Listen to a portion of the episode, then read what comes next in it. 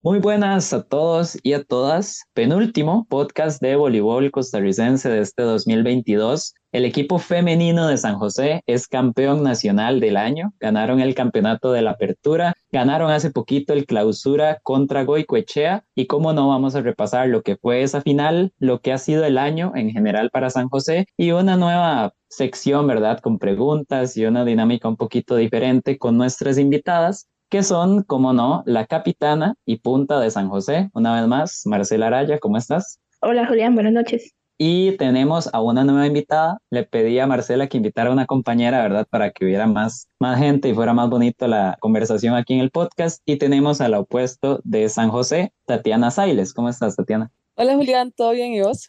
Todo bien, todo bien, muchas gracias. Y bueno, como dije, vamos a repasar primero que todo lo que fue la final del torneo de clausura 2022. San José le ganó 2 a 0 a Goicoechea, 3 a 0 el primer partido en el gimnasio de Goico y 3 a 1 el segundo partido en el BN Arena. Ganaron el torneo de forma invicta, además que no es poca cosa. Pero vayamos repasando de una vez lo que fue la final y que hable primero Tatiana, digo yo, para que vaya soltando, ya que está de invitada por primera vez. Ese primer partido, ¿verdad? ¿Qué esperaban más o menos ustedes de la final contra Goico? Y más o menos cómo se tradujo lo que ustedes esperaban a ese primer juego que ganaron 3-0. Si no me equivoco, solo el segundo set fue como más parejo, 25-22, por ahí más o menos. Entonces, más o menos, ¿cómo fueron las expectativas? ¿Las cumplieron o no en ese primer partido? Y sobre todo ese segundo set que fue como el definitivo, ¿verdad? Bueno, creo que para las finales nuestro plan era siempre ganar tres sets. No importaba si nos teníamos que ir a cinco o a cuatro, el plan siempre es ganar tres sets. El primer partido tratamos de aplicar mucho la estrategia de nuestro entrenador y creemos que este partido era como el más importante porque nos daba un poco de confianza tal vez. No nos aseguraba nada, pero nos daba un poco de confianza ya para el segundo partido. Bueno, el primer set empezamos como muy bien. En el segundo, Goico respondió. Ellas vinieron a arriesgar con todo. Creo que estuvimos abajo en el marcador, pero logramos mantenernos. Y creo que lo que selló ese partido fue haber sacado ese set cuando íbamos abajo. Entonces creo que fue un partido complicado porque tuvimos como altos y bajos, pero logramos nuestro objetivo de sacarlo en tres sets y lograrlo sacar en un 3-0 que diera un buen statement para empezar la serie final.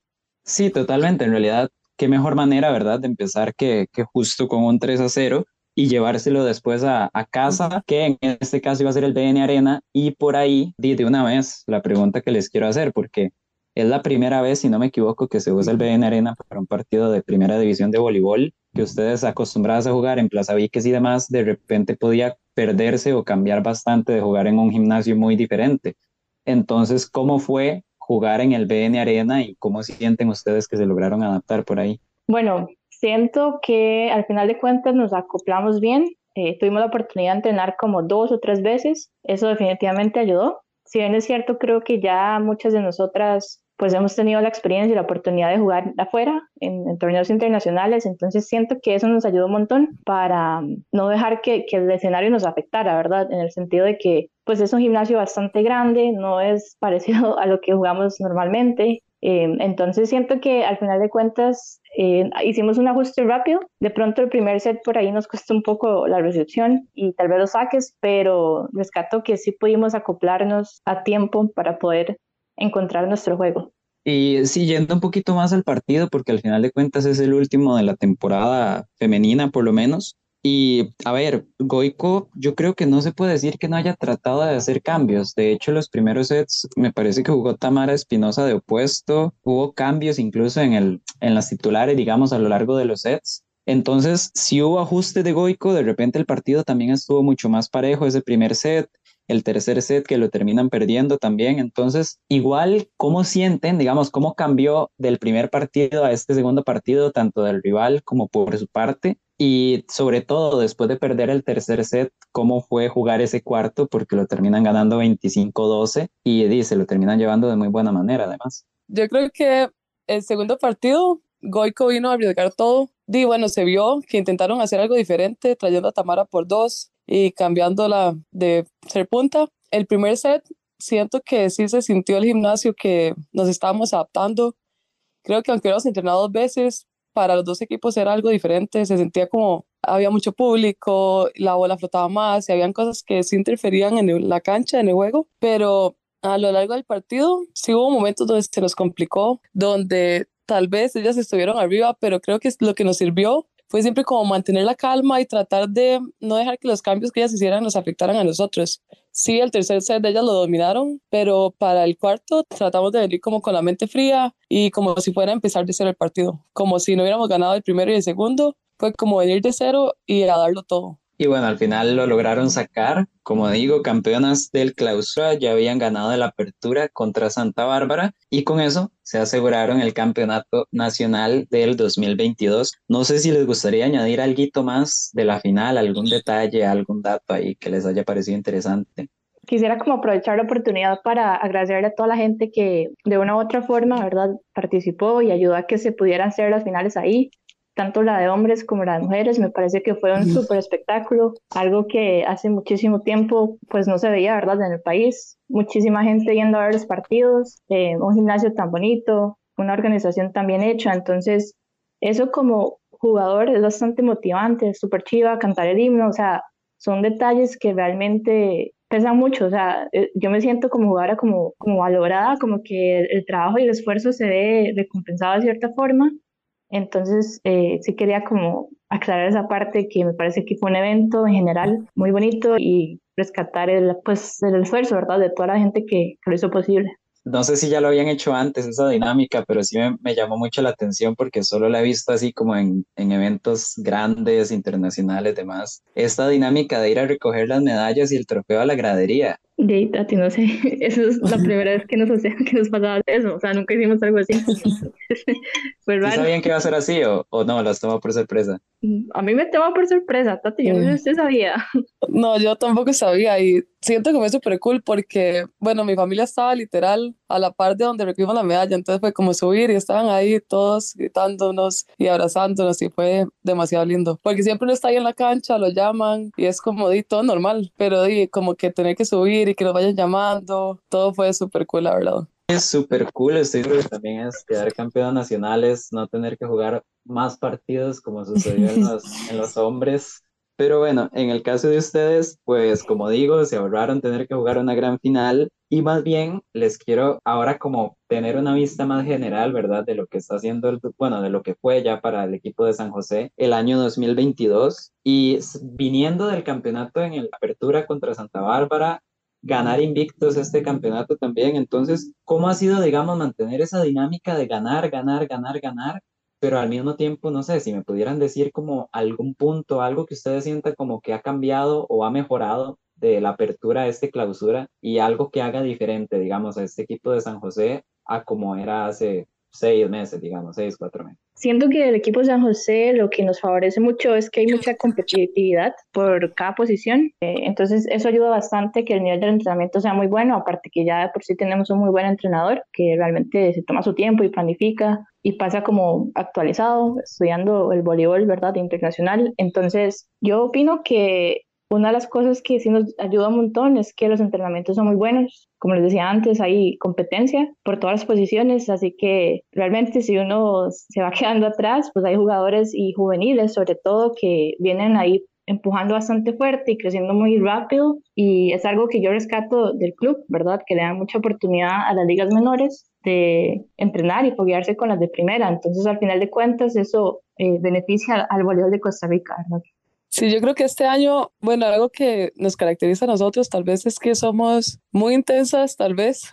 Siempre llegamos todas a entrenar, siempre queremos todas como dar lo mejor de nosotros. Sabemos que hay días como difíciles, donde tal vez no es el mejor día de uno o así, pero uno siempre quiere como dar lo mejor de uno. Y como decía Marce, en nuestro equipo entrenamos la de primera y de parte del equipo de primera hay, hay jugadores que son juveniles y hasta infantiles y ellas le ponen demasiado en cada entrenamiento y hacen que, digamos, los partidos entre nosotras son siempre demasiado competitivos. Hay veces que ganan las juveniles, a veces las de primera, y eso hace que uno quiere ir más al entrenamiento, ir subiendo, ir poniéndole más. Entonces creo que, no sé, esas ganas de querer tanto mejorar uno mismo y mejorar como equipo es lo que nos ha llevado a ser ahora campeonas nacionales, tal vez. Y creo que siempre hemos buscado, si tenemos un día malo o un ser malo o pasa algo mal, tratamos de que lo próximo que venga sea mejor. O sea, tratamos siempre de irnos mejorando nosotros. Tal vez ganamos un set 25, no sé, 21. y siempre buscamos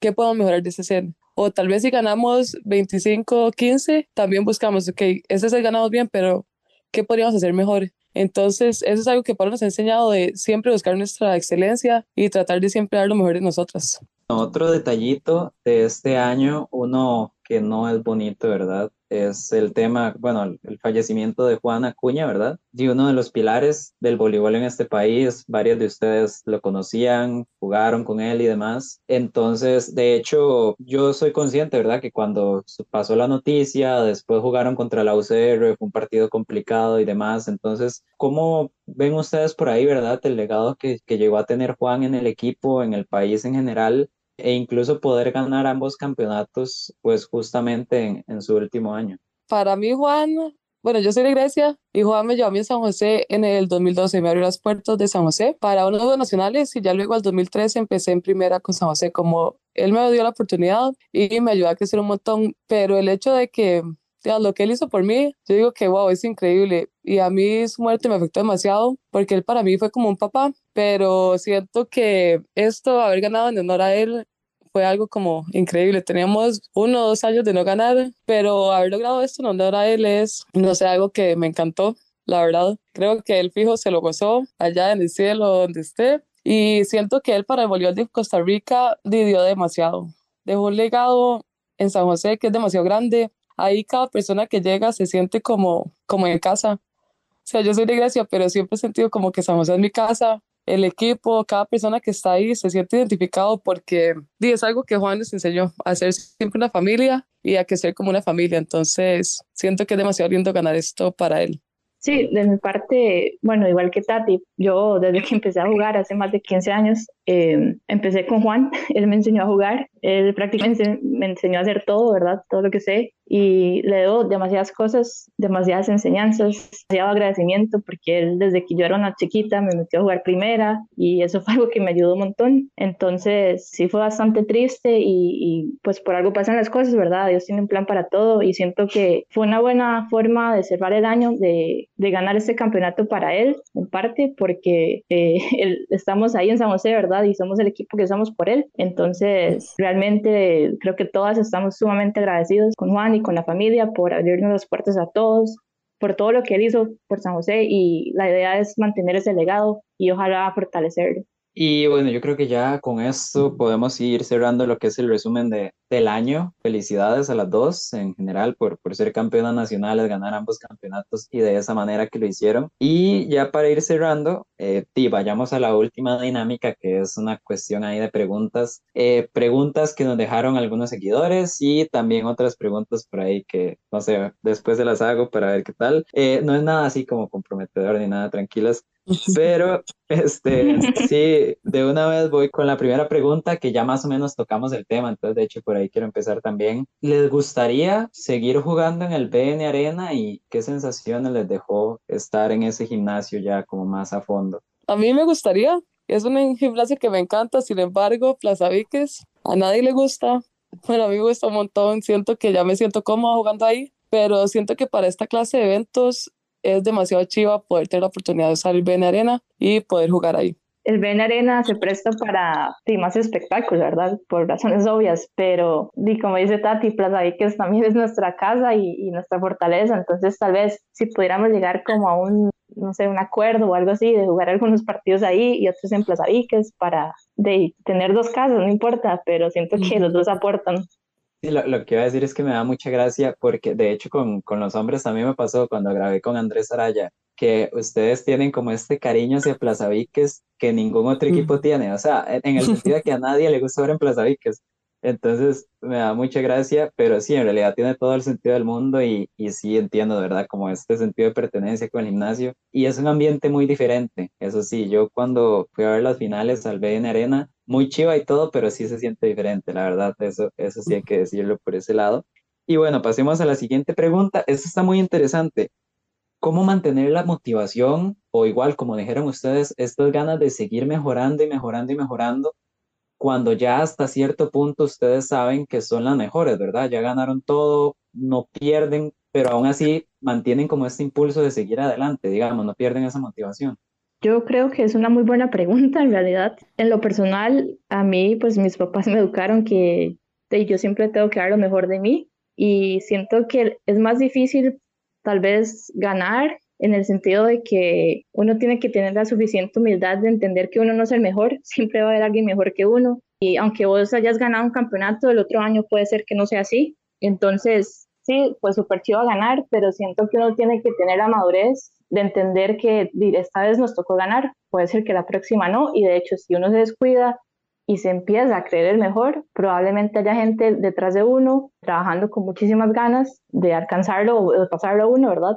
Entonces siento que si es una cuestión de, de actitud, de madurez tal vez, y, entender que aunque uno gane un campeonato, pues sí, tuvimos un año exitoso, pero el otro año es borrón y cuenta nueva, ¿verdad? Vienen equipos que tal vez se puedan reforzar y nos van a exigir y es nuestra responsabilidad buscar esa constante mejora. Bueno, como dijo Marce, yo creo que esto ahora es como más difícil porque de, todos los equipos quieren tal vez ganarle a uno y nosotros queremos seguir mejorando, tal vez seguir ganando, pero creo que lo importante acá es, aunque hayamos ganado, eso no significa nada, siempre hay más que entrenar y más que aprender. Entonces, está en nosotros querer seguir creciendo como equipo y tratar de dar siempre lo mejor de nosotras en cada entreno y en cada partido.